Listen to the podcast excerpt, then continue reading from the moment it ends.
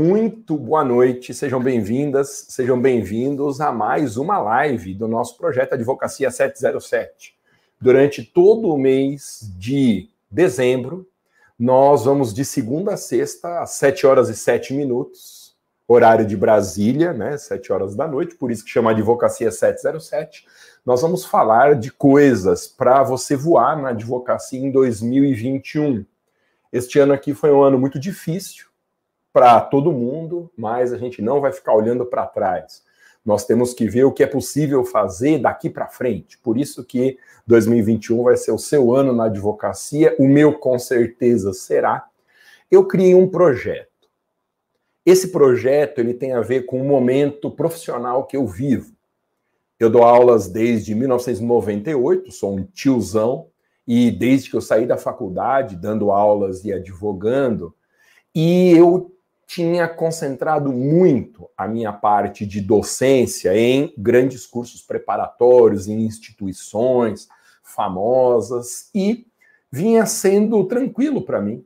Nesses anos todos, uma posição bastante cômoda, eu ganhava muito bem, felizmente, nas instituições em que eu dei aula, mas acontece que eu precisava subnichar, ou seja, dentro das minhas áreas de atuação, eu criar uma atuação específica e pontual em uma frente determinada, em vez de ficar atacando em todas as posições. E eu tive que tomar essa decisão. A decisão eu vim amadurecendo durante este ano lento e não tive alternativa, porque eu já estava caminhando para uma estagnação profissional, tomar essa decisão de dar a virada, de fazer a travessia, na frase famosa do Fernando Pessoa. Só que eu fiz a travessia me desligando de todas as instituições, onde eu sempre fui muito bem recebido, fiz grandes amigos, instituições que me projetaram para ser relativamente conhecido. Eu me desliguei, com exceção das minhas editoras, né, da Saraiva e da Ridel, que eu continuo vinculado a elas, mas de instituições eu me desliguei de todas e eu queimei a ponte. Eu atravessei e queimei a ponte, ou seja, não tem volta o que eu fiz. E agora eu tenho regime de dedicação exclusiva a vocês, minhas queridas e meus queridos, e também aos alunos da minha escola. E assim vai ser daqui para frente, se Deus quiser, nesse projeto. E eu pensei nesse projeto, que é um projeto que depende de você. Digamos, 50% do projeto dependem de mim e os outros 50% de você. Por quê? Porque o meu projeto é muito simples. Eu preciso criar um grupo de advogadas e de advogados que estejam iniciando em direito público e que seja um grupo de alta rentabilidade no médio prazo. Não vai acontecer em um mês, não vai acontecer num curto prazo, mas que sejam advogadas e advogadas atuando nesses nichos que eu estou apontando para você, advocacia tributária, especialmente o subnicho de advocacia para servidores públicos.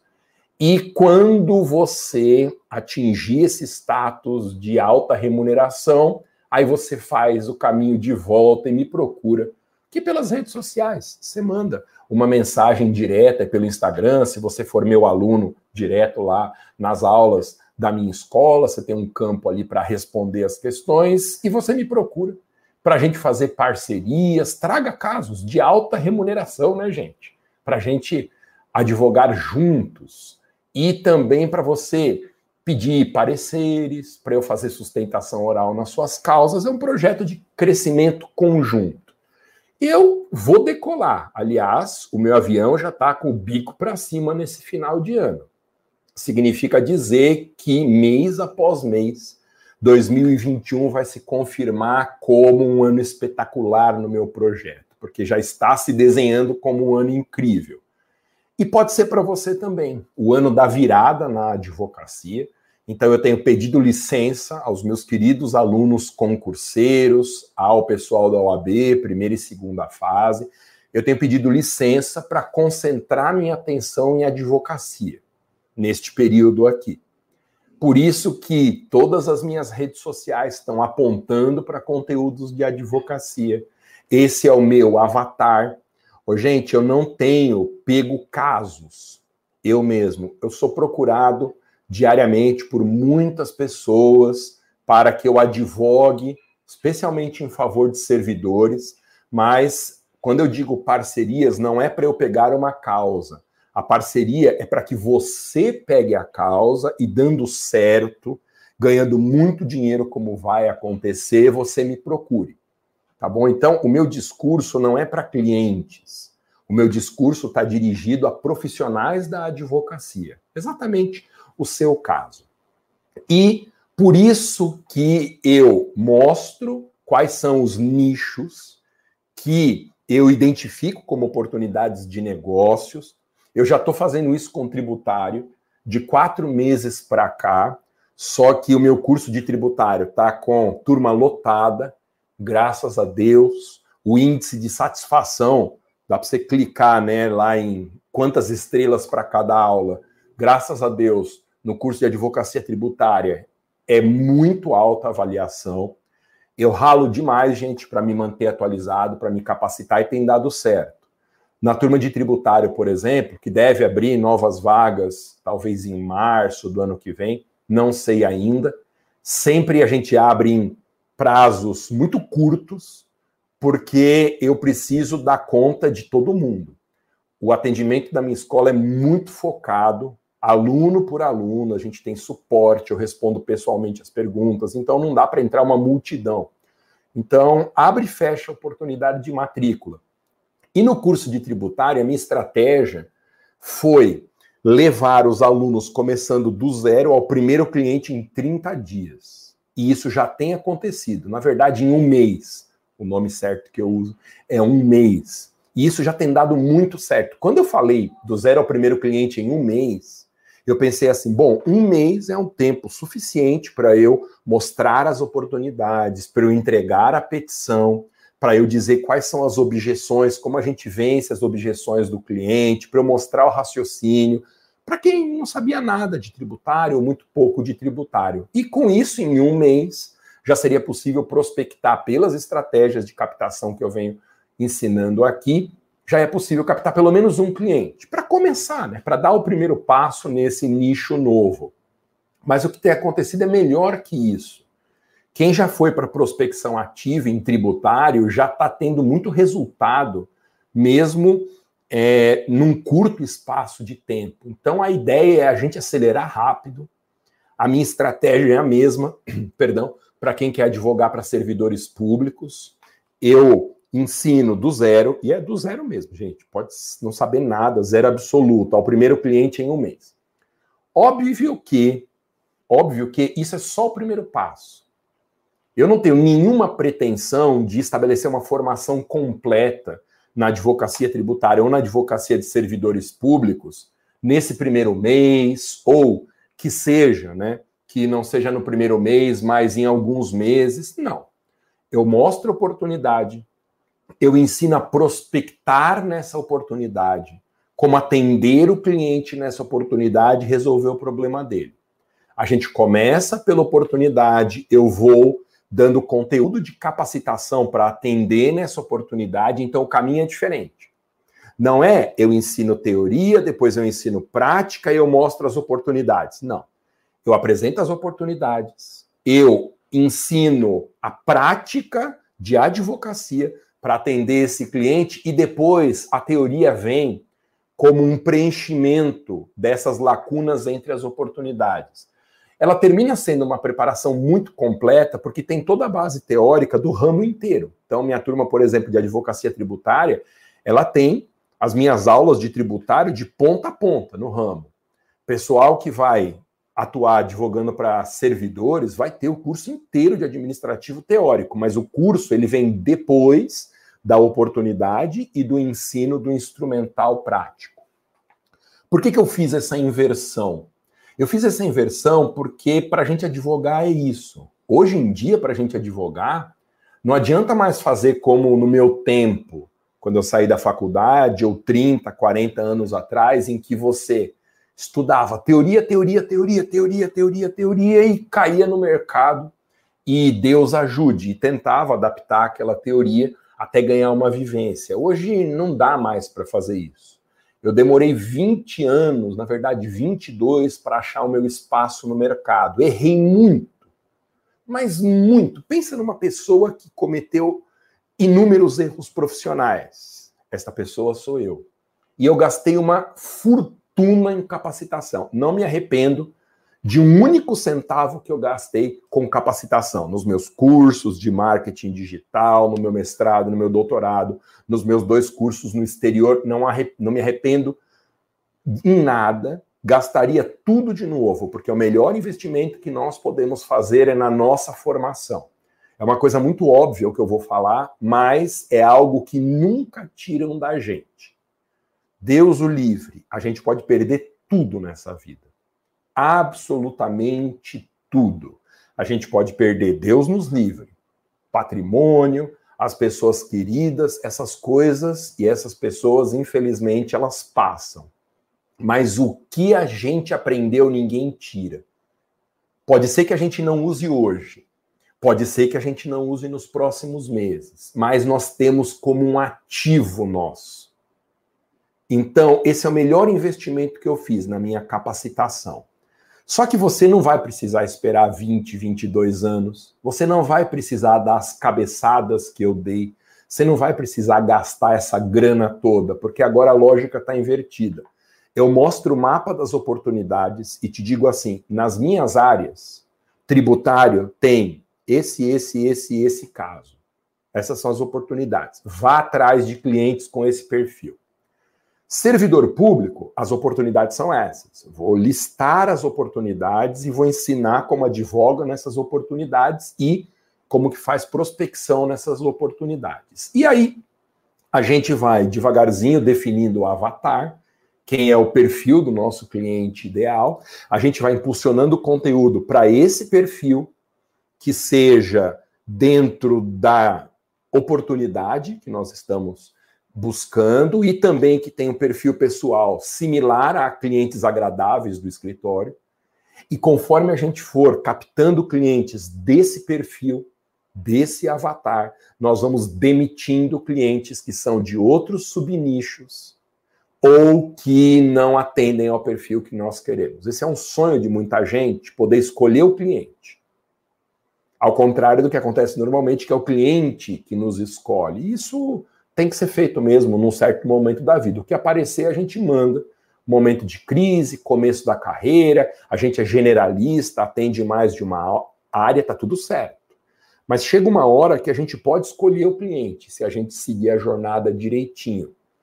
E com isso, devagar, a gente vai se firmando num nicho com aquele perfil de cliente, que é alguém que não nos escraviza, que é alguém que não nos dá cano, ou pelo menos que tem menor potencial dessas coisas, que é uma pessoa que tem a noção de que depois das 18, 19 horas o nosso celular só está disponível para mega emergências e para nossa família, e que no final de semana estamos em recesso judicial, de modo que ninguém pode encher o saco no final de semana.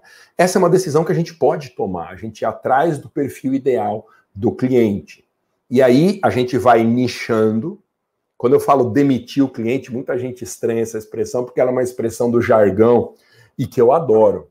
Essa ideia né, de que quando o cliente não atende o nosso perfil, a gente encaminha para um escritório que seja parceiro nosso, mediante uma distribuição de remuneração. Ninguém vai dar cliente de graça para o parceiro se ainda tiver uma, um potencial econômico na causa.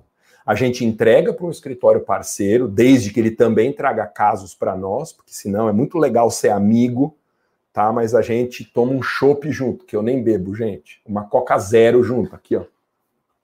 Tá aqui, gente, ó. Maravilha. Emagreci 40 quilos, não por causa da Coca. Essa aqui é veneno, tá, gente? Essa aqui eu tenho aqui só porque é bonitinha. Emagreci 40 quilos, a única coisa que eu podia tomar à vontade era a Coca Zero. Então, ela, ela é muito importante para mim. Eu adoro, gente. Coca-Cola não é um. A Coca-Cola não está patrocinando essas nossas lives, tá? Então a gente pode ir fazendo isso. E a gente nicha, que é concentra em uma área, entenda como área, um grande ramo do direito. Nichar é advogar só em civil, ou só em trabalho, ou só empresarial, só tributário, só administrativo. Isso é um nicho. As áreas do direito são nichos. E a gente faz o mesmo processo definindo um subnicho. Subnicho é uma área de atuação dentro da área. Então, por exemplo, tributário, ICMS é um subnicho. Tributário, ITBI é um subnicho. Recuperação de crédito é um terceiro subnicho. Está dentro de tributário, mas não é o tributário inteiro. Em administrativo, licitação é um subnicho. Contratos é um subnicho. Improbidade é outro subnicho.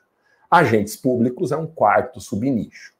E a gente faz esse processo até quando? Ô, mas até quando eu tenho que ir subnichando, dando passos seguros, de modo a fixar num perfil específico de avatar?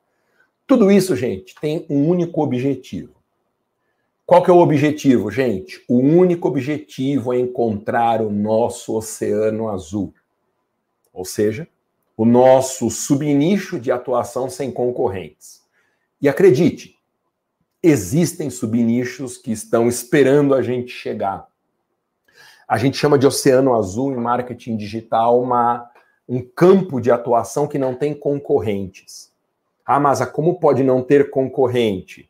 Sim, é 100% possível isso, desde que a gente vá subnichando até encontrar essa posição no mercado. Às vezes, dependendo da cidade onde você está, só a definição de um subnicho já é oceano azul. Por exemplo, se é uma cidade muito pequena e não há nenhuma grande cidade no entorno, se a pessoa subnichar em improbidade, que é uma área que eu nem recomendo começar com ela, porque não dá para iniciar do zero e já entrar em improbidade administrativa.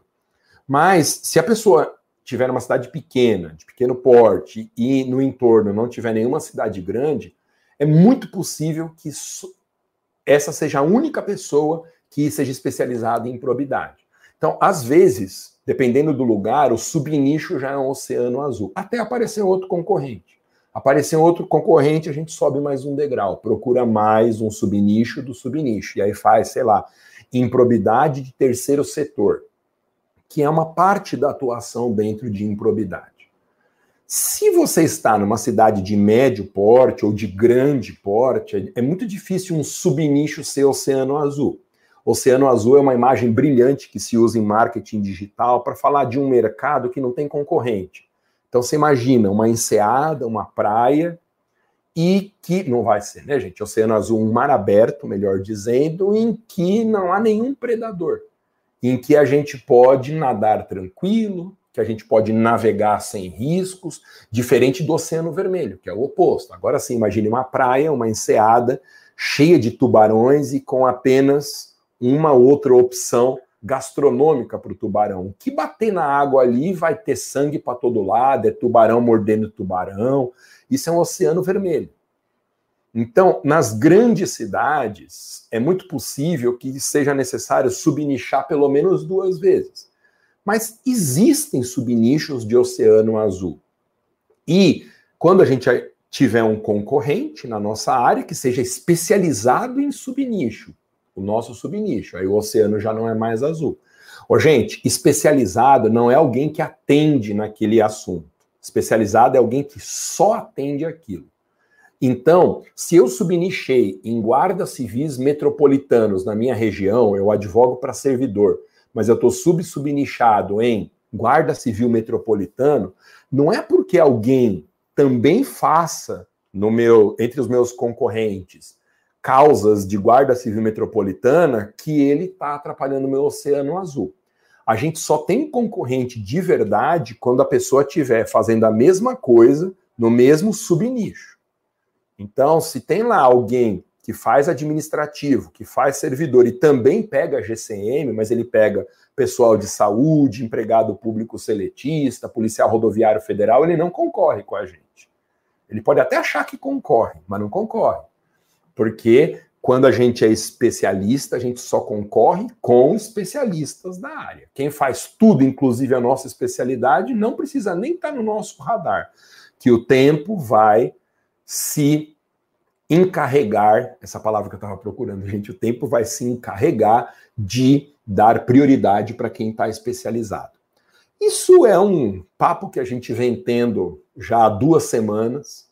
Para muita gente, o que eu estou falando é novidade. Aliás, há uma alegria que eu tenho nesses dias, gente, é ter contato com pessoas que me mandam mensagens diretas, pessoas que já são da minha escola e às vezes têm até acesso direto a mim, dependendo de qual for a turma, fala direto no WhatsApp. Se tem uma alegria é perceber que eu tenho dito coisas que são úteis.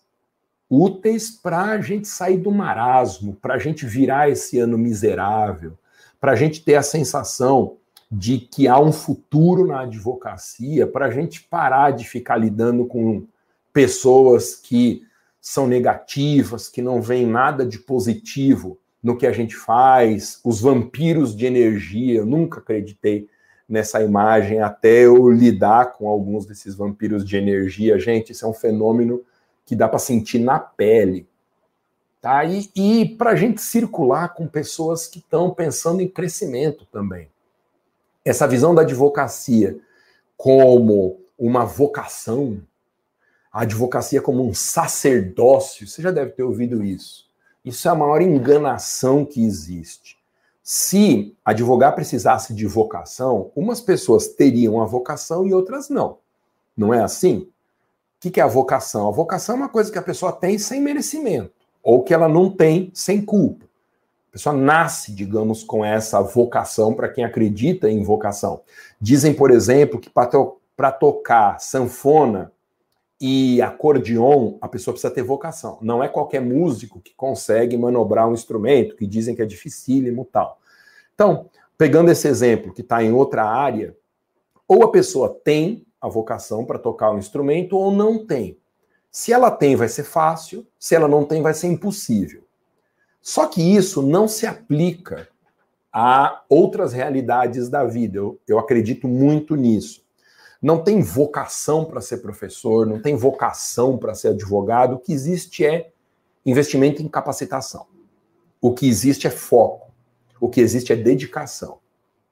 Aliás, pessoas que conseguem muito facilmente os objetivos que elas estabelecem, porque são muito inteligentes, sei lá, porque tiveram condição econômica melhor que os outros, elas tendem a não avançar em nada que fazem. Eu tenho na minha família, gente, muitas pessoas bastante inteligentes, bastante inteligentes. E alguns vieram com uma inteligência tão privilegiada, tão privilegiada, que tudo é fácil. Só que, como tudo é fácil, nada tem valor. Você conhece a frase, né? O objeto é a morte do desejo. Cara, essa frase é demais. A pessoa quer uma coisa. Quando ela consegue, ela para de querer morreu o desejo dela, ela perde o foco, ela vai querer outra coisa, quando ela consegue, ela não deseja mais, tal. E aí a pessoa é uma Ferrari que fica dando volta no quarteirão, acelera como ninguém, chega rápido na esquina como ninguém, mas não sai daquela quadra, porque não foca. Então, é muito mais fácil a pessoa voar na carreira ou em qualquer coisa que ela faça se dedicando, se esforçando, do que tendo alguma coisa inata, alguma diferença sobre os outros. Veja, o resultado positivo em qualquer coisa que a gente faça, ele é atingido mais pelo esforçado do que pelo brilhante. Mais pelo esforçado. O esforçado ele vai muito mais longe do que o talentoso, brilhante, genial, diga o jeito que você quiser. E se encontra exemplos disso espalhados para todo canto. Eu não quero perder o foco falando disso, mas não acredite nessa história de talento, de vocação, porque isso é uma mentira que foi vendida para a gente com uma aparência de verdade para justificar o fato de alguns terem e outros não, supostamente. Como o tio Patinhas, que tinha moedinha número um da sorte, os outros não tinham, então que pena. Ele era o multimilionário, os outros não tinham moedinha e não iam ser nada a ideia de talento, de vocação, ela está um pouco nessa linha. Nunca acredite nisso. Quando você diz para uma pessoa que ela tem um talento, uma vocação para fazer aquilo, isso é ouvido como um, uma falta de dedicação, uma falta de esforço. Eu, por exemplo, eu já ouvi muitas vezes na minha vida a pessoa falar assim: "Nossa, Masa, você é um professor isso, você é aquilo, você faz você nasceu para isso, você é vocacionado. Meu Deus, que dom! Dom é legal, né, gente? Que dom maravilhoso que você tem. Todo mundo que fala isso, fala com boa intenção. Não tem a menor dúvida. A pessoa quer ser gentil, quer agradar, quer fazer um elogio de coração mesmo. Só que, na verdade, não é dom, não é talento, não é sacerdócio, é dedicação. Dedicação. Ô, gente, para eu conseguir ensinar coisa difícil de um jeito fácil, eu tenho 22 anos de busca incansável por melhoria. Por melhoria. Para eu pegar um assunto, gente, que nem reforma da Previdência e dizer assim, em 20 minutos, a reforma da Previdência é isso, a oportunidade está aqui, vá buscar esse cliente na prospecção. Gente, eu demorei 22 anos para conseguir fazer isso. Sei lá se é talento, se é dom, eu acredito no meu esforço. Então, às vezes, a gente está com uma conversa que a gente só repete de tanto ouvir dos nossos pais, dos nossos avós, e no fundo, você está desmerecendo o esforço que a pessoa fez, você está desmerecendo sem intenção nenhuma, tá? Apenas por repetir uma coisa que você ouve por aí. E você está reforçando também a ideia de que, nossa, que legal, a pessoa tem talento, mas e os que não têm? Fazem o quê? Então, não acredite nessa conversa, porque ela não leva a lugar nenhum. O que, que é o fundamental? É isso que você está fazendo. Você está passando o mês de dezembro assistindo live sobre advocacia. Isso é talento seu? Aí, daqui a quatro, cinco meses, você está fazendo captação, nadando de braçada, servidor público, contribuinte, o que você quiser, advogar em direito público, e alguém vai dizer assim: nossa, que sorte que você deu de enxergar esse nicho, hein? Olha que oportunidade que você achou atirou no escuro e acertou sem ver. Cara, e o seu esforço? E o seu esforço? Então, é você está no caminho certo. Você está se dedicando mais que os outros e quando você chegar, o mérito vai ser 100% seu. Simplesmente porque você se dedicou mais do que as outras pessoas. Não necessariamente porque é melhor, não necessariamente porque tem mais condição econômica, simplesmente porque você se dedicou melhor. Você sabe agora o caminho a seguir e como fazer para chegar mais rapidamente. Bom, nesta semana aqui, eu estou falando sobre estratégias de prospecção de clientes. Ou seja, como que a gente faz para surfar nessa onda das redes sociais? As redes sociais, o mundo digital, os algoritmos vieram para ficar. Não tem nenhuma possibilidade de retrocesso nesse avanço tecnológico. Nenhuma. E eu tenho dito isso. Nós temos duas posturas possíveis frente a essas mudanças todas. Ou a gente olha para trás e vê a onda chegando e espera, lamentando, nossa, como é triste estar no mar com essa onda. Olha o tamanho dessa onda. Quando eu me formei, a gente estava num mar calmo, não tinha ondas assim, não consigo entender tudo isso. Eu não sou da geração da tecnologia. Oh, meu Deus, como a advocacia é péssima, eu fiz a faculdade errada, blá blá blá, blá blá blá, blá blá blá. Ou a gente se dedica, a gente aprende o que tem que ser feito e deixa surfar na onda para ver até onde ela vai nos levar. São duas posturas possíveis. E eu espero estar fazendo com você uma escolha de adotar a segunda postura. Você não precisa fazer nada agora. Ah, mas eu não sei, eu não quero fazer site, eu não quero fazer impulsionamento. Eu quero que você tenha, mesmo que você não queira fazer agora, você tenha essas informações no seu radar. Pode ser que não seja agora, mas uma hora para você voar nesse momento da advocacia em que o marketing digital começa a ser usado para prospecção de clientes sem violar regras da OAB, uma hora vai ter que entrar nisso. Então, essas novas ferramentas, elas exigem apenas conhecimento que a gente saiba lidar um pouco, delegar para as pessoas mais competentes do que a gente em fazer isso, mas é importante saber que existe. É importante saber que o impulsionamento é possível, que não há restrição da OAB desde que a gente não ofereça serviço e nem prometa resultado. É importante você saber que tem gente fazendo. e que quando elas atingem resultados não é sorte, não é talento, não é vocação, elas se prepararam para isso. E você saber também que dá muito resultado. Então, lembre que existe, que tem pessoas fazendo e que dá muito resultado. Depois que você viu isso, não dá mais para desver. Depois que você enxergou que é possível impulsionar conteúdo pelo Instagram, que é possível usar Google, Facebook e outras ferramentas, como eu vou comentar hoje. Não dá para você desver. E aí você passa a enxergar com outros olhos. Nossa, então eu posso ir atrás de clientes usando o celular para isso? A pessoa vai estar tá lá, vai estar tá lá googando e de repente, pumba, aparece lá um conteúdo meu de interesse para essa pessoa? É claro que pode. A gente é bombardeado com essa estratégia feita pelas grandes empresas. Eu estava, gente, pesquisando, eu estou transmitindo aqui no Instagram pelo meu iPad, que é um iPad já cansado. E eu estava pesquisando um iPad com uma câmera melhor, porque eu quero muito fazer transmissão em 4K, 5K, que fique realmente bonito. E tem alguns iPads que já permitem isso, caros que nem a desgraça tal.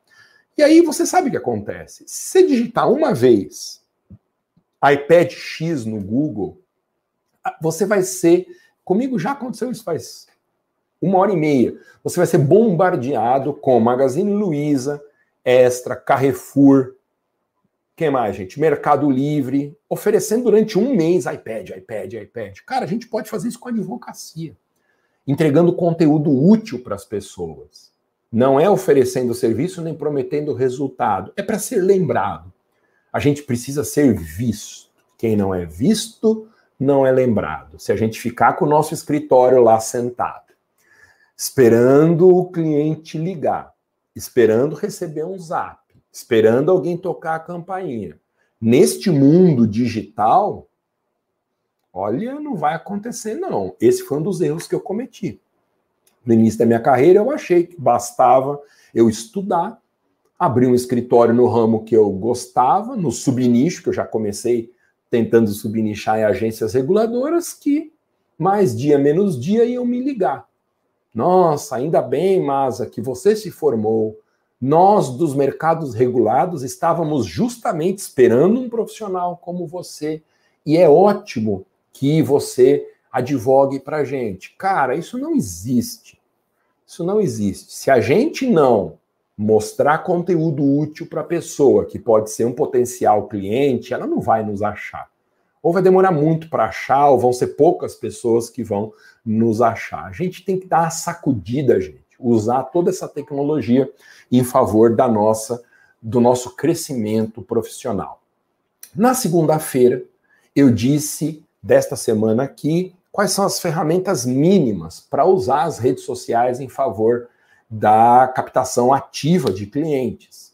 E eu disse que precisa ter nessa estratégia de captação pelo menos um site, um blog ou uma página no Facebook, que a gente precisa ter um, um banner, que é uma imagem feita por um profissional com um título chamativo. A gente precisa ter uma conta comercial no Instagram, no Facebook, seja lá onde for, que não é a gente que cria, a gente contrata alguém para criar. E a gente precisa impulsionar esse conteúdo entregando para a pessoa certa. E isso chama impulsionar para o avatar, a pessoa certa. Ô, Masa, mas como que eu vou saber quem é a pessoa certa? Definindo qual é o cliente que você quer. Pega um ramo que está em expansão, pega um ramo que faz sentido que ele cresça daqui para frente, em vez de estar tá encolhendo, e define como alvo desse impulsionamento exatamente esse perfil de pessoa com seis reais por dia, apenas seis reais. No final do mês, você pode mostrar o seu conteúdo para de 18 mil a 46 mil pessoas usando o Instagram. E não são pessoas quaisquer. São pessoas que se enquadram no perfil do seu cliente ideal. Dessas de 16 a 46, 48 mil pessoas, quantas que vão te procurar? Eu não sei. Depende de muitos fatores. Mas quando a gente impulsiona esse conteúdo, dizendo para a pessoa: olha, tem as pessoas têm esse problema e a solução é esta aqui. E deixo o e-mail no final do texto. A pessoa que leu aquilo, ela vai encontrar solução para um problema que ela tem. E nunca mais ela vai esquecer de você que mostrou a solução. Pode ser que ela não procure hoje, pode ser que ela não procure nos próximos meses, mas um dia, quando a ficha dela cair, ela vai lembrar de quem? Do outro. Ela vai lembrar de mim, Alexandre Mas, ela vai lembrar do sujeito que escreveu um livro lá e que é super famoso entre advogados, mas que ninguém conhece entre os clientes. Não, vai lembrar de você, óbvio, você que mostrou a solução. É, eu, nessa semana, a gente passou por um problema familiar tem uns 10 dias. Uma pessoa da minha família, uma pessoa da minha família teve um problema muito sério de saúde. Estourou uma hérnia de disco Cara, quem já teve isso sabe o que é. E as vértebras da coluna começaram a pinçar o nervo. Olha só, pessoa da minha família. É, essa pessoa, ela não conseguia ficar sentada. E não é pessoa de idade, não. Ela tinha que ficar D4 no chão. Porque era a única posição em que não seria insuportável ela é, aturar aquela dor. Uma dor incapacitante. Quando ela chegou no médico, o médico perguntou de 0 a 10 qual que é o nível da dor? Às vezes a resposta era 9, às vezes a resposta era 10. Então você imagina uma pessoa que está com dor nível 9, nível 10.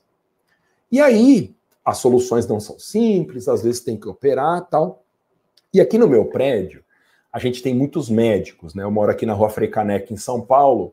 Da janela do meu escritório eu vejo o Sírio Libanês, torre gigantesca do Sírio Libanês. Tem muito médico aqui por conta da proximidade com o Sírio Libanês, com o 9 de julho, ficam aqui bem pertinho mesmo, dá para ir a pé, quatro, cinco quadras. E aí, a Tati, minha mulher, que é muito despachada, sempre vai atrás da solução das coisas, ela comentou com os amigos médicos aqui do prédio, e alguém disse: Olha, existe em São Paulo um especialista em dor, um médico, que a especialidade dele é tirar a dor. Cara, o sujeito, ele dedicou a carreira inteira dele para prover esse milagre. Você imagina uma pessoa que está com dor nível 9 ou nível 10, vai num médico que consegue tirar essa dor. Parecia conversa fiada, né? Só que minha mulher levou essa pessoa para passar por umas consultas e a técnica consistia em agulhamento como se fosse mais ou menos uma acupuntura, mas com agulhas grandes e que não tem nada a ver com pontos de energia. Essas agulhas são agulhas compridas que o médico coloca no centro da dor, no músculo. E aí, por causa daquele, daquele estímulo, digamos assim, o músculo retrai e a dor vai passando. Gente, com duas sessões de um problema que, para reverter de verdade, precisaria de uma cirurgia, abrir a pessoa e tirar o pensamento, com duas sessões, a dor caiu de nível 9 e 10 para nível 1. 1. Te pergunto, alguém que tenha condição de bancar um tratamento como esse, quanto que a pessoa pagaria? Quanto que você pagaria? Deus o livre tendo um problema desse e conseguindo recursos, quanto que você pagaria?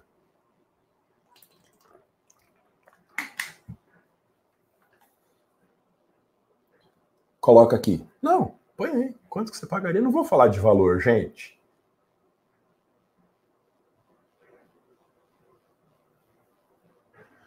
Posso te dizer? Eu, todo o dinheiro que eu tivesse disponível, todo o dinheiro que eu tivesse disponível, cara, o sujeito, ele tira a dor da pessoa. Tira a dor. Fazendo uma analogia, mal comparando, não é diferente da solução de um problema que o advogado oferece. Um servidor público que, por causa da reforma da Previdência, está pagando 16% agora de contribuição previdenciária, que se você somar com o imposto de renda, só isso dá praticamente 50% de remuneração que é subtraída pelo fisco, fora os indiretos, hein? Não estou nem falando de PVA, Não estou nem falando de IPTU, não estou falando de ICMS embutido nas mercadorias. Eu estou dizendo dois tributos: a contribuição previdenciária e o imposto de renda retido na fonte. Essa pessoa não tem uma dor física, mas ela está sofrendo e sofrendo muito atrás de uma solução.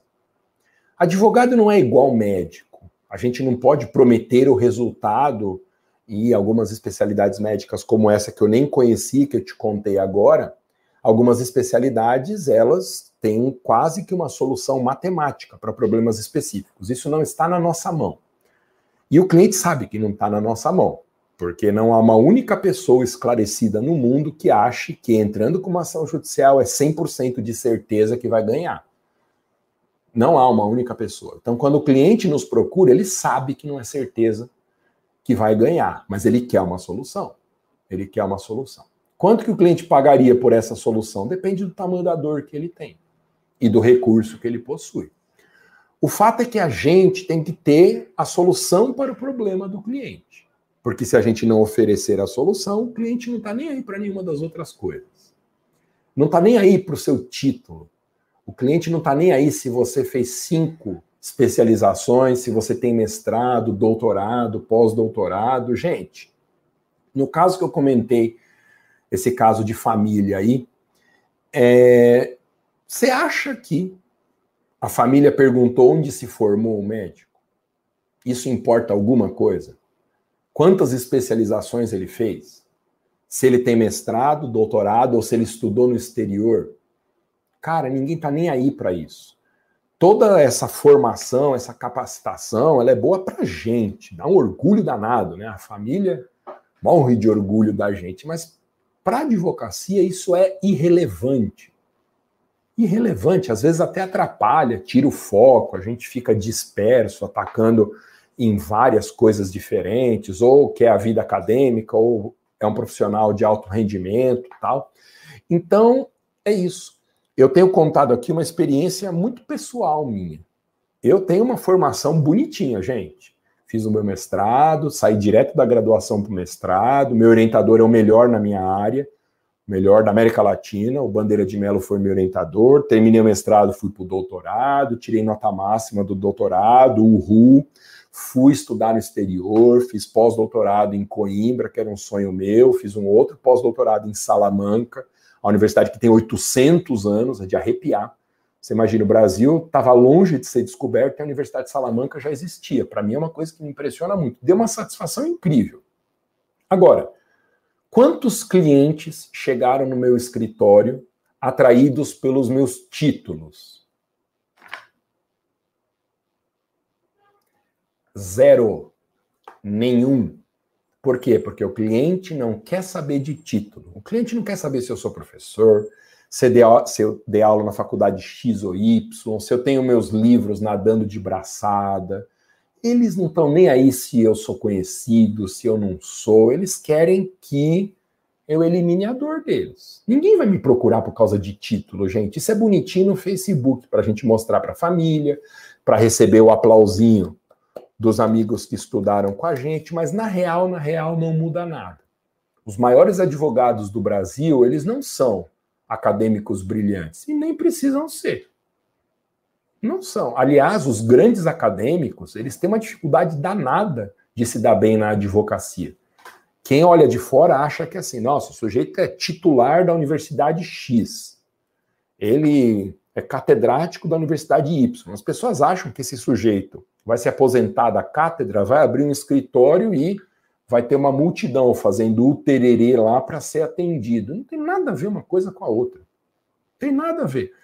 Às vezes o cara que está subnichado na área de atendimento daquele cliente é infinitamente mais competente na captação de clientes do que o sujeito que tem lá um título muito legal, mas que não traz nenhum outro benefício a não ser a própria satisfação e o reconhecimento no universo de pessoas que não são clientes. Essa é uma grande armadilha das redes sociais.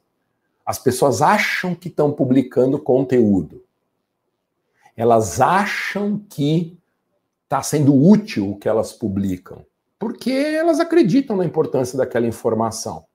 Então, por exemplo, Vocês viram, né? O Senado aprovou ontem a nova lei de licitação e contratos que está lá para sanção presidencial.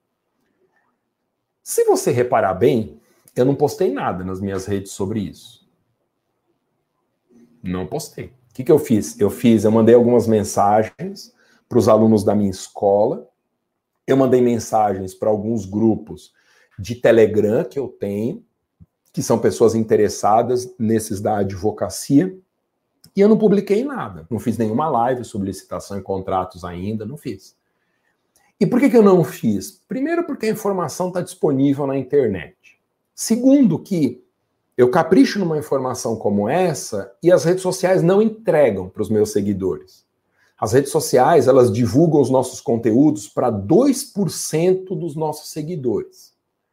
Então, gente, não vale o esforço de você produzir um conteúdo que não vai ser entregue. O que, que adianta eu dar uma live de duas horas sobre a nova lei de licitações e o Instagram não avisar ninguém que eu estou dando aquela live? Aí, dali um mês, a pessoa fala: Nossa, você deu uma live, por que, que eu não vi? Porque não foi entregue. Então, muito cuidado com a ilusão das redes sociais. Se você publicar agora, Agora, um conteúdo sobre a nova lei de licitações, a nova lei de contratos administrativos no seu Facebook, vamos supor, publicou agora, estamos nessa sexta-feira, às 20 horas e 3 minutos, horário de Brasília. Você foi lá, caprichou, um banner lindo, pesquisou, super conteúdo. O que, que vai acontecer? Bom, se você tiver mil amigos, mil seguidores no Facebook, primeira coisa que vai acontecer, o Facebook vai entregar para, se são mil seguidores, 20. Essa é a conta, gente? 2% é 20. 20 pessoas vão receber o conteúdo. Dessas 20, quantas vão ver e clicar? Falar, nossa, nova lei de licitações e contratos, uhul, mudou meu final de semana. Dessas 20, quantas vão clicar? Três. Quantas coisas você vê na internet que você clica para se informar? Aí as pessoas publicam um conteúdo que é útil, que deu um puta trabalho para fazer, e tem três curtidas, nenhum comentário, zero compartilhamento. Quem nunca passou por isso, gente? Você fala, gente, tá tão ruim o que eu escrevi assim? É tão besta essa informação? Não. Só que ninguém viu porque não foi entregue, porque você não pagou para ser entregue. As redes sociais, elas cobram para entregar. Senão, 2% vão ver. E quem que são essas pessoas que curtem, compartilham, comentam? Se a gente não impulsiona, são pessoas que se relacionam com a gente. Ninguém conhece qual que é a programação dos algoritmos do Facebook, do Instagram, do Google, do YouTube, porque esse é o segredo industrial dessas empresas, é igual a fórmula da Coca-Cola, você não vai achar a fórmula da Coca-Cola no site da empresa, ninguém sabe direito como funciona. O que a gente tem é percepção e testes que são feitos empiricamente. Então, isso a gente tem. O fato é que as mensagens são entregues para as pessoas que têm uma relação com a gente, que às vezes é uma relação familiar, às vezes é uma relação da época da faculdade, pessoas que estão há bastante tempo nas nossas redes. E aí eu te pergunto, para quem quer captar cliente. Mesmo que seja empresa licitante, empresa que vai assinar contrato com o Estado. Quem quer captar cliente pelas redes sociais? O que, que adianta publicar no Facebook e os amigos da faculdade curtirem, comentarem ou compartilharem? Tá cheio, né? Se eu publicar no meu Facebook uma notícia dessa, eu vou ter lá um, umas 10 curtidas, duas delas vão ser de tias minhas, possivelmente minha mulher vai curtir, meu pai também.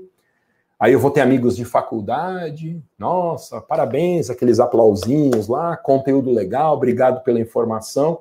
Quantos desses são potenciais clientes meus? Nenhum. Aí a pessoa pensa: nossa, mas eu tenho a minha rede social, eu faço tudo bonitinho. Hoje, gente, eu passei por uma médica, né? Eu precisei cauterizar, acho que é isso que fala uma coisinha esquisita que eu tinha, por isso que tem esse ponto aqui. E aí ela perguntou o que, que eu fazia mesmo, tal, uma, uma profissional sensacional. Aí eu expliquei mais ou menos, tal. Aí ela disse assim: Bom, mas eu tô tranquila, porque nós temos aqui na clínica o perfil pessoal, o perfil profissional da clínica, e a gente coloca muito conteúdo lá para os nossos clientes. Para os nossos clientes. E é informação mesmo, tal. E eu não falei porque eu só falo quando me perguntam, gente. Eu não vou passar do mala que vai ficar dando lição de moral para os outros ou fazendo a casa da pessoa cair. Então eu não falei nada. Mas, por melhor que seja a rede social de uma clínica, por melhor que seja de conteúdo tal, se não pagar, o melhor conteúdo do mundo não vai ser entregue. Não vai ser entregue. Então não muda nada. Se tem ou não tem rede social, se não fizer impulsionamento, não dá certo. Então, na segunda-feira eu falei sobre quais são é, os recursos mínimos que a gente precisa ter em termos estruturais.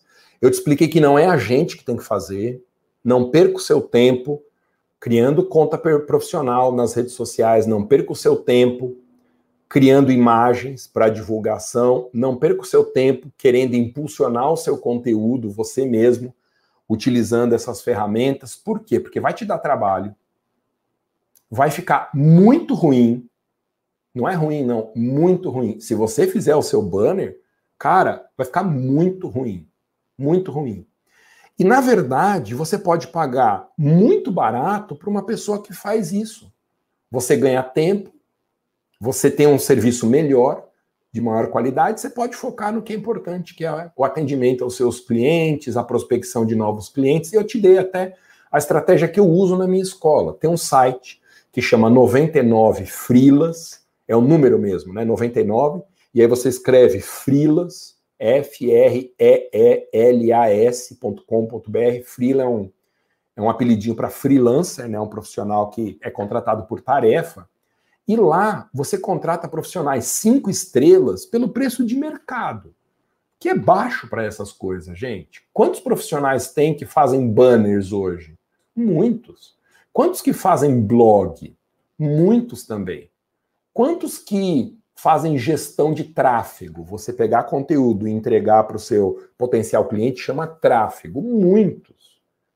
Ah, Masa, mas então eu corro o risco de pegar uma pessoa ruim. Não corre, porque eu te ensinei a estratégia. Você entra lá, se cadastra gratuitamente no 99 Frilas e publica um projeto. Diz o que você quer. Eu quero um blog. E aí, os profissionais dessa área vão ser acionados pelo site e eles vão fazer oferta eles vão dizer assim: olha, eu faço blog, eu sou designer, meu currículo é esse, eu cobro, sei lá, 200 reais para um blog. Aí vem outro fala assim: eu cobro 600. Vem outro que fala: eu cobro 3 mil. Você vai receber centenas e centenas de propostas, até a hora que você tira do ar, porque você não aguenta mais receber proposta. O que, que você vai fazer? Você vai procurar entre os cinco estrelas, porque no 99 Frilas é legal fazer, ó, fazendo merchan, gente, mas eu uso na minha escola e é perfeito. Então, o que é bom, a gente tem que divulgar, passar para frente mesmo. Aí você consegue olhar no profissional quantas estrelas os clientes deram para ele. Então você não vai pegar profissional quatro estrelas, três estrelas, você vai pegar os cinco estrelas para ter certeza que a pessoa é boa, que ela é educada, porque não adianta ser boa e ser um, uma cavalgadura, e que ela cumpre prazo, que não vai te dar o cano tal. Entre os cinco estrelas, você pega o de menor valor. Isso vai dar uma certeza de qualidade com um preço abaixo até do preço de mercado. Tá bom?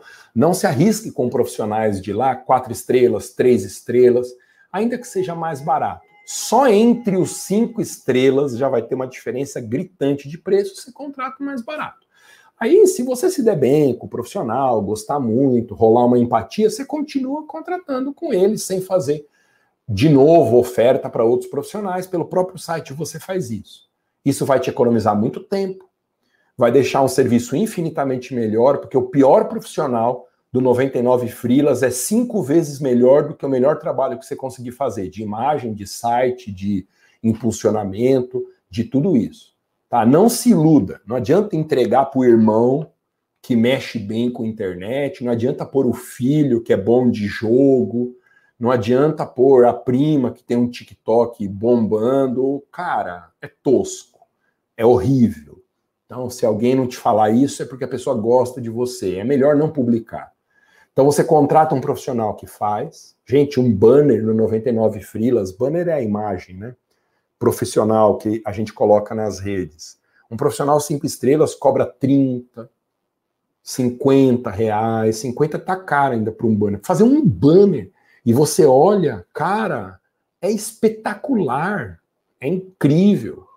Você entendeu? Então, não perca tempo fazendo uma coisa que não é a sua preparação, que você não tem credenciamento para fazer. Não adianta ter boa vontade, não adianta ter bom gosto, não, não adianta saber mexer com a internet. Nenhuma dessas características vai fazer o trabalho ficar razoável. Vai ser uma porcaria. Eu sei porque eu fiz isso por muito tempo, que eu te falo das cabeçadas, né? Até quatro anos atrás, três anos, quando eu montei a minha escola, eu mesmo fazia os meus conteúdos, os meus banners. Cara, eu olho. Quem não entende vai achar razoável.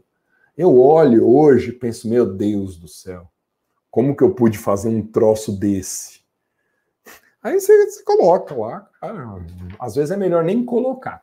Entendeu? Então a gente tem que usar todas essas ferramentas, tá? todas essas ferramentas entregando na mão de quem sabe fazer. E aí você foca, pelo amor de Deus, naquilo que você tem que fazer, que é atender o cliente e fazer prospecção. Mas não é você que vai operar a rede social. Fazer prospecção é ter a inteligência da coisa, é pôr o dinheiro, nem que sejam seis reais por dia. Aí alguém vai dizer assim, ô Masa, quanto que custa essa estrutura? Eu mostrei na live de segunda, está disponível aí nas redes. A live chama. Ah, eu tenho o um nome aqui. É prospecção ativa e depois tem requisitos, era uma coisa assim. Nessa live, ela está disponível ali, você acha nas minhas redes. Deixa eu dar o nome direitinho aqui, gente. Porque dá a impressão que é mais tosco do que é, mas eu tenho tudo bonitinho aqui, viu? Ó, segunda-feira, ah, chama assim, ó, Prospecção digital, primeiros passos. Tem uma capa roxa. Uma capa roxa é essa live. Você acha no Instagram, você acha no Face, você acha no YouTube, você acha em todas as minhas redes. Ali eu expliquei que com 400 reais você monta essa sua estrutura e já começa a impulsionar. Ô Masa, mas eu não tenho esse dinheiro para disponibilizar. Por isso que eu te falei, não precisa fazer agora. Mas deixa no seu radar, saiba o caminho, a importância que tem. Lembra, saiba que existe, saiba que tem gente que já faz e saiba que é muito bom, que dá muito resultado. Deixa aí no radar. Eu vou falar uma coisa de experiência minha, experiência minha. Às vezes, eu, falando de mim, eu crio umas desculpas eu sou o rei do auto-engano, gente. Eu crio umas desculpas. Então, por exemplo, ah, tem um curso que eu preciso fazer. Uma mentoria de marketing digital que custa uma bica, mas vai ser bom para os meus alunos, vai ser bom para eu saber o que eu estou ensinando.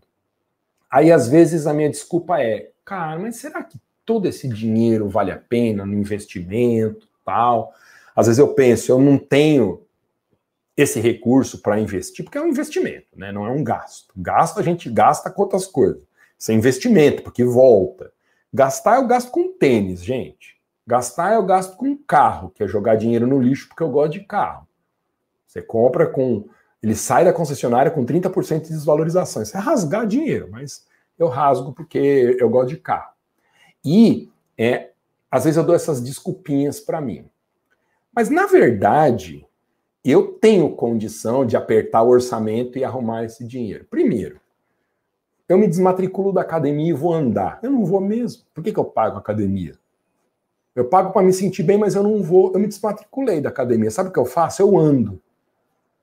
É muito barato andar. E eu adoro, gente. Não, é muito barato. Ser uma piada ridícula, né? não custa nada andar. Eu poderia ter vendido meu carro. Não cheguei nesse ponto ainda, mas eu acho que eu faria para investir em capacitação. E andaria de Uber. Ué, por que, que eu não posso fazer isso?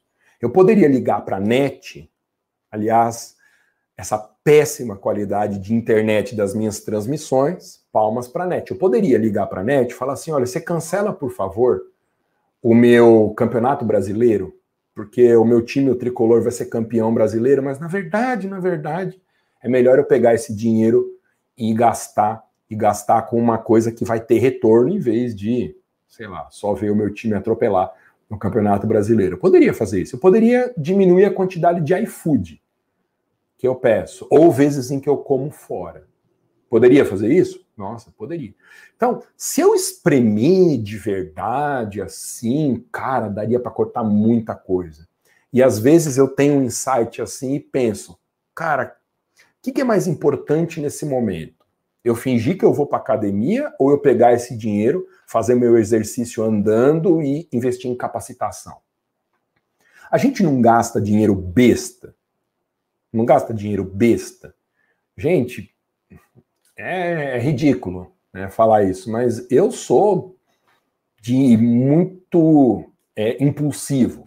Né? Aliás, eu sou compulsivo diagnosticado, por isso que eu engordei Cheguei a 140 quilos porque eu descontava a ansiedade, a pressão profissional do início dos cursos preparatórios em comida. Ô, gente, não tem coisa melhor que comida. Tem, pode ter uma outra coisa que empata. Mas assim, a pessoa morar numa padaria. Gente, eu penso em comida o dia inteiro. A melhor coisa que existe no mundo é comer. Então o que, que eu fazia? Eu me matava de comer. E tava literalmente caminhando para isso mesmo, né? Com 2000, com 34 anos, 140 quilos. Fui na médica, primeira vez que eu tinha ido numa endócrina, ela pediu os exames. Gente, eu estava em pré-diabetes, triglicérides, todos os negócios super estourados. Ela virou para mim e falou assim: ó, se você não fizer alguma coisa, em alguns meses você está diabético, você pode ter uma parada cardíaca, porque está tudo aí cheio de gordura. Quando você engorda, o seu o seu organismo engorda inteiro, então você tem gordura na cabeça, você tem gordura no fígado, você tem gordura no rim. E faltou ela dizer, cara, você tá com uma bomba relógio aí no seu colo, que vai estourar em um ano, dois anos, três anos, você vai empacotar, cara. Vai deixar sua mulher, vai deixar suas filhas, tal. Aí eu levei um susto, né? E ela começou a me tratar, tomando remédio, emagreci, porque se fosse esperar minha força de vontade, eu não ter perdido um quilo, gente. Eu tomei remédio mesmo, eu sou medicado. E era compulsão alimentar. Então eu sou compulsivo, inclusive para compras. Agora eu melhorei um pouco, mas eu sou o cara que chegava em livraria, comprava 30 livros. Eu leio muito, gente, mas eu não leio 30 livros em um mês. E eu comprava, tá tudo aqui, ó. Eu tenho que dar livro porque eu faço é, esse ridículo. Tá? Então a gente não gasta com essas coisas. Quando eu era gordão, gente, não tinha roupa para mim no Brasil. Coisa horrível, né? Não tinha, não conseguia comprar roupa nenhuma. E eu ia no shopping e eu via a Track Field. Gente, eu adoro essa loja. Cara, para mim é a marca, tá? Só não tô com roupa da Track Field aqui porque eu resolvi que eu ia estar tá mais decente nessas lives, né? É, eu sou o cara das canetas. Pois é, Epicuro, eu sei como que é isso. Só que, como eu era gordão, eu olhava para a loja, incrível, espetacular, e não tinha roupa do meu tamanho. Não tinha, cara. Eu podia pedir GG, que é o máximo lá, que não ia entrar em mim. Eu tenho 1,90m e pesava 140 quilos, o tamanho tinha que ser maior que GG. Eu fiquei com aquilo na minha cabeça, pensando assim, cara, um dia eu vou conseguir comprar roupa nessa loja. Não por questão de dinheiro, que eu já estava bem nos cursos preparatórios, com os meus livros, mas um dia eu vou conseguir que essa roupa caiba em mim. Talvez esse o pensamento melhor. Aí, depois que eu emagreci tal, de 2011 a 2015, eu perdi esses 40 quilos só à base de remédio e tal. E aí as roupas passaram a servir em mim. Cara, eu virei um compulsivo da Track and Field. São roupas caras, mas que eu adoro. Cara, como que eu, que compro cinco camisas da Track and Field, como que eu compro três bermudas, e eu já tenho cinco em casa, e eu tenho que doar as antigas, que estão em perfeito estado, porque a roupa não estraga deles.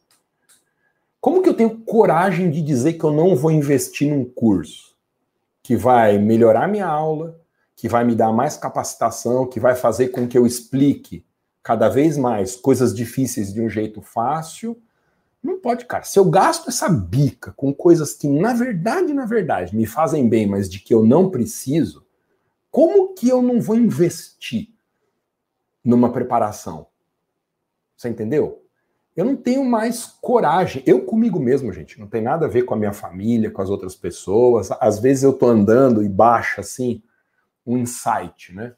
Esse, cara, como eu tenho coragem de gastar com uma coisa que eu não preciso e ficar ridicando dinheiro com, com formação? Então, eu suponho que isso possa acontecer com todo mundo também. Se você enxugar, enxugar, enxugar, acha. Eu tiraria fácil todas essas coisas que eu te disse aí, ia sofrer um pouquinho, mas também não ia morrer. Sem ver o São Paulo na TV a cabo, poderia assistir os da TV aberta, assistir reprises, dar o meu jeito, eu não ia morrer por causa disso. Eu não ia morrer se, em vez de ter cinco camisas, eu comprasse uma ou ficasse seis meses a mais com todas que eu já tenho da mesma marca, que só estão meio, meio safadas, né? Meio surradonas assim. Eu não ia. Não ia acontecer nada comigo se eu não cancelasse a academia e fosse andar. Aliás, eu estou perdendo mais peso andando praticamente todos os dias do que indo para academia sofrendo lá duas vezes por semana e às vezes só me enganando mesmo, fazendo 30 minutinhos e voltando só para dizer que eu tinha feito isso. Então, a gente acha essas coisas. É, resumindo, oh, mas eu não tenho como fazer esse investimento em estrutura. Não sei, eu teria. Eu teria, eu iria atrás disso. Tá? Se não for agora, deixa no seu radar como uma coisa que você já sabe que existe. Bom, o Instagram é muito fácil de operar. Nós falamos só sobre Instagram ontem. É, as outras ferramentas, elas têm algumas características um pouco diferentes. Ontem eu contei, né? Na lista das redes sociais por quantidade de seguidores, o Facebook está em primeiro, com 2,6 bilhões de seguidores no mundo, naturalmente. O YouTube tem 2 bilhões, está em segundo. O WhatsApp está em terceiro, 2 bilhões, Tá empatado com o YouTube, o WhatsApp foi impulsionado por nós brasileiros, né, que somos os loucos do Zap. O TikTok, quem não tem adolescente em casa, né, não sabe como é, o TikTok está em quarto lugar com 1,5 bilhão, o WeChat, que é uma rede chinesa, 1,2, e o Instagram tem 1 bilhão. Muito abaixo tem o LinkedIn, com 690 milhões, o Telegram com 400 milhões, que está com o bico do avião apontado para cima, vai passar o WhatsApp, é questão de tempo, e o Twitter, o menorzinho com 186 milhões. Cada uma dessas redes tem uma lógica própria. A começar pelo tamanho do banner que a gente coloca. Esse foi um outro erro que eu cometi muito. Eu publicava uma coisa no Instagram, aí colocava ali para o Instagram entregar direto para o Facebook. Pegava aquele mesmo conteúdo, metia um link no Twitter e aí baixava aquele vídeo e jogava no YouTube. Exatamente a mesma coisa. Só que o Instagram, o feed, a imagem é quadrada. Se for os stories, é do jeito que você está vendo aqui, é vertical. O Facebook, ele é na horizontal a imagem. O YouTube é na horizontal também. O Twitter nem imagem precisa. Eles têm lá postar imagem, mas ninguém liga para a imagem. É texto. Então, a primeira coisa é o respeitar o formato nativo da rede. Já que você está contratando alguém, se você quiser publicar em mais de uma rede, peça para esse sujeito que você está contratando fazer no formato do Instagram. Se você quiser Facebook, o formato do Facebook, não pegue o mesmo e coloque em todas. Porque uma pessoa que está é, no YouTube, ela não quer ver um videozinho na vertical. A pessoa que está no Instagram pelo feed, ela não quer ver uma imagem na horizontal. Ela quer ver do jeito que aquela rede social normalmente entrega conteúdo. Uma pessoa que está no Twitter, ela não quer ver vídeo, ela não quer ver imagem, ela quer ler comentários curtos. E cada rede tem a sua própria lógica. É, é importante que você tenha, primeiro, essa noção de tamanho dos banners que o seu profissional vai fazer, a sua profissional vai fazer, Outra coisa importante, as redes sociais, elas têm restrições à quantidade de texto que a gente coloca em foto. O Facebook, por exemplo, o Instagram, eles permitem você escrever quanto você quiser na imagem. Só que se você passar lá de 30%, 40% do tamanho da imagem, eles não permitem impulsionamento. Então, se eu colocar um banner branco no Facebook com o texto escrito nele todo, o Facebook me deixa publicar, mas eu não consigo impulsionar. Porque para o Facebook não vai ser uma experiência boa para o usuário dele ler. O usuário do Facebook, quando ele quer ler, ele quer ler ali no post, não na imagem. Na imagem quer ver alguma coisa interessante, não ler.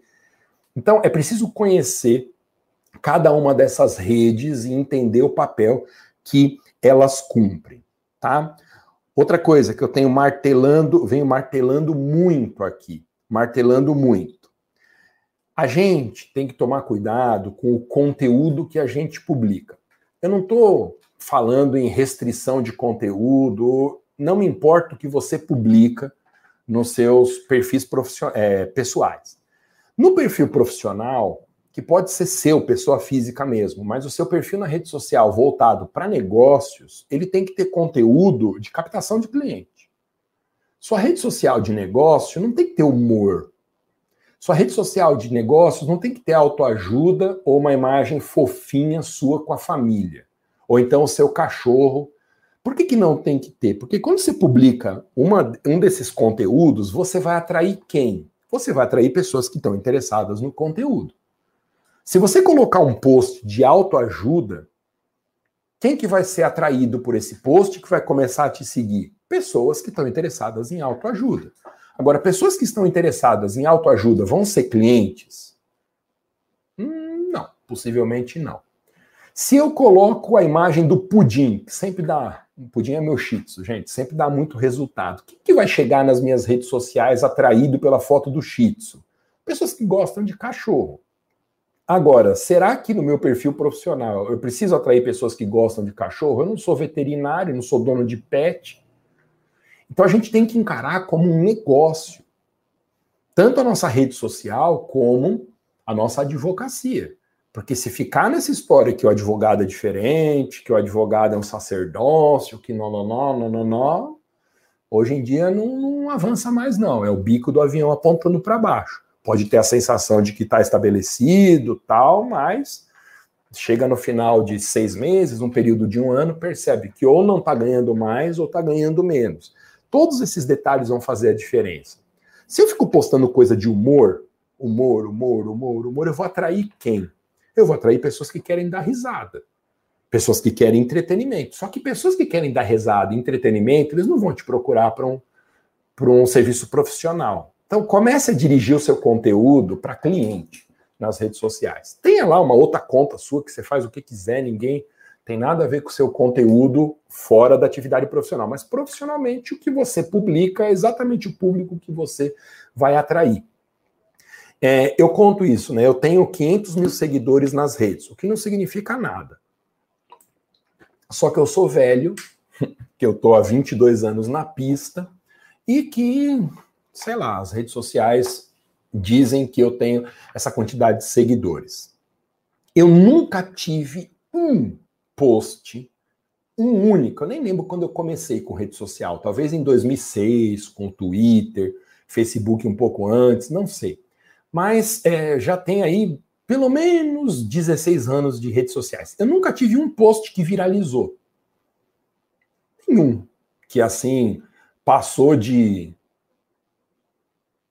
5 mil curtidas? Nenhum. Mais de 10 mil visualizações? De graça, nenhuma vez. Não, não tem, cara, porque ou você impulsiona e entrega para a pessoa certa, ou você consegue só no chamado orgânico, que é o público não pago. E hoje as redes sociais entregam para 2% dos nossos seguidores e está caindo esse número. Vai chegar o dia em que o Facebook, o Twitter, o Google e o Instagram não vão entregar conteúdo de graça para nenhum seguidor. Porque eles são empresas, eles vivem de dinheiro. O Facebook não existe para que a gente seja feliz. O Instagram não existe para que a gente se aproxime de quem está distante. Existe para dar dinheiro para acionista. E não tem nada de errado com isso. Isso daí é a razão de existir da empresa. A gente que se ilude achando que tem alguma outra finalidade. Então eles estão secando, secando, secando, daqui a pouco só mediante pagamento, impulsionamento mesmo. Então, perceba que cada rede social tem a sua lógica. Interessante. Eu não vou falar muito de Google, porque eu não tenho expertise em Google. Mas o Google permite que você crie uma conta é, profissional, tudo de graça, e que você invista em anúncios. Como que funciona? Eu sei como funciona, mas eu não vou entrar em detalhes porque eu não posso ensinar uma coisa que eu não aprendi totalmente. Eu não domino o sistema do Google Ads, mas eu sei como que ele é. Você entra lá, faz a sua conta comercial é, de graça. E aí, o que, que você pode fazer? Você compra algumas palavras. Então, por exemplo, eu vou começar na advocacia tributária e eu, eu compro as palavras advogado tributarista ou direito tributário. E como que funciona isso? Quando a pessoa buscar no Google advogado tributarista ou direito tributário, eu vou aparecer na lista ali de resultados. Sempre vai aparecer anúncio para você saber o que está sendo patrocinado e o que não está sendo patrocinado. Sempre vai aparecer anúncio, mas sai junto com a busca. E aí, existe um leilão. Dependendo da quantidade de pessoas interessadas naquelas palavras, você vai estar tá em primeiro ou na segunda folha de busca. Quanto mais pagar, melhor a posição que está ali. Então, o Google vive disso. O Google não vive de encurtar o nosso tempo, de ser eficiente, ele vive desses anúncios todos aí. É, a mesma plataforma do Google anuncia no YouTube, porque o YouTube é do Google. Então, a mesma ferramenta de Google Ads, ela pode estender os vídeos para o YouTube, que também é uma mídia que eu não domino. Eu arranho o YouTube, mas é uma mídia que eu não domino. Eu sei como funciona o impulsionamento, mas eu não uso. É, para impulsionamento, não uso, não. Algumas outras coisas importantes. Tem outras mídias, tá? Então, por exemplo, o Twitter. Você conhece? O Twitter é a menor dessas redes, então não pode ter muita ilusão com o Twitter, não. O Twitter é para texto curto, imagem não funciona, vídeo não funciona, o Twitter está entregando muito pouco também, mas é uma saída para textos curtos e que tem um caráter pessoal, assim. Não adianta pôr mensagens institucionais no Twitter que não vai ter uma única curtida. Outras coisas importantes. É, lembra de buscar e-mails dos clientes. O e-mail, o cliente tem que te entregar um e-mail. Por que isso? Porque a única certeza que nós temos de alcançar esse cliente é tendo o e-mail dele ou o contato de telefone. Tá? É, não é para ficar divulgando coisas, mandando mail, inclusive porque a nova lei de proteção de dados ela tem restrições severas a isso agora. Mas se você precisar contatar esse cliente, você tem um e-mail ou telefone. Porque fora isso, ter na rede social não significa mais absolutamente nada. As redes sociais são casas alugadas, de verdade mesmo, a gente tem e-mail e número de telefone. Outras coisas, tá? É, eu disse na semana passada que se a gente tem redes sociais focadas em negócio, nós temos que fazer o nosso império de conteúdo. Esse conceito império de conteúdo é de um brasileiro professor de inglês que chama Mairo Vergara, que é o maior produtor digital do Brasil. É o número um de resultado em, em marketing digital. E ele diz que império de conteúdo é você ter conteúdos informativos, seu, no nosso caso, né, advogado, conteúdos informativos nossos espalhados em todas as mídias possíveis. Então, as ideias que ele, ele dá são tão brilhantes que eu uso praticamente todas. Ele diz assim: você vai fazer uma live. Pede para alguém digitar a live depois que você fez, degravar. Lá no 99 Frilas, isso aí é muito barato. E aí você pediu a degravação, publica no Facebook o texto cria uma conta num aplicativo que chama Medium. Escreve Medium. Esse aplicativo ele é só de texto. Então, as pessoas que gostam de ler têm esse aplicativo. Você pega o texto da degravação da live, que alguém digitou, né? Você pagou para a pessoa fazer isso, publica lá. Pega o mesmo vídeo, extrai o áudio dele. Tem um milhão de ferramentas gratuitas que extraem o áudio e publica como podcast o mesmo conteúdo. Você produz uma vez e você espalha o mesmo conteúdo para diversas redes. Isso chama império de conteúdo. Para quem nunca fez podcast, tem um aplicativo, um site que chama Anchor. A-N-C-H-O-R. É, fala Anchor, né? âncora. A-N-C-H-O-R.com. Esse Anchor, ele é uma central de distribuição de podcasts. Você se cadastra gratuitamente no Anchor e ele distribui um podcast seu para 10 ou 12 distribuidores de podcast. Então, por exemplo, eu tenho uma conta no Anchor. Se você me procurar no Spotify, eu tenho ali. Se você me procurar no Apple Podcast, eu tenho. Eu tenho 10 ou 12 lugares diferentes em que meu podcast chega. Por quê? Porque eu publico no Anchor e ele distribui. É nada, nada. Eu tô há pouco tempo, gente. Eu tenho acho que seis meses de podcasts. É, já tem lá, se não me engano, 50 mil pessoas que ouviram meus podcasts. Gente, meus podcasts são as minhas lives com o som extraído. Você entendeu? Então isso chama império de conteúdo. Atente para essa realidade. Você publica uma vez e distribui em todas essas mídias, não com o mesmo formato, mas com o formato específico.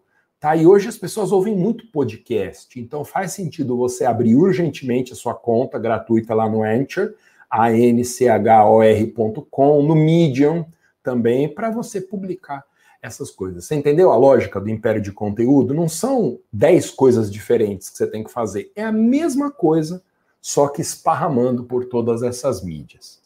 Valeu, gente. Então é isso. Agradeço a presença massiva de todos vocês mais uma vez. Bom final de semana. Que Deus fique com todos nós, nos protegendo dessa doença pavorosa, nós e as pessoas que nós amamos. E se Deus quiser, nos veremos na segunda-feira. Valeu, gente.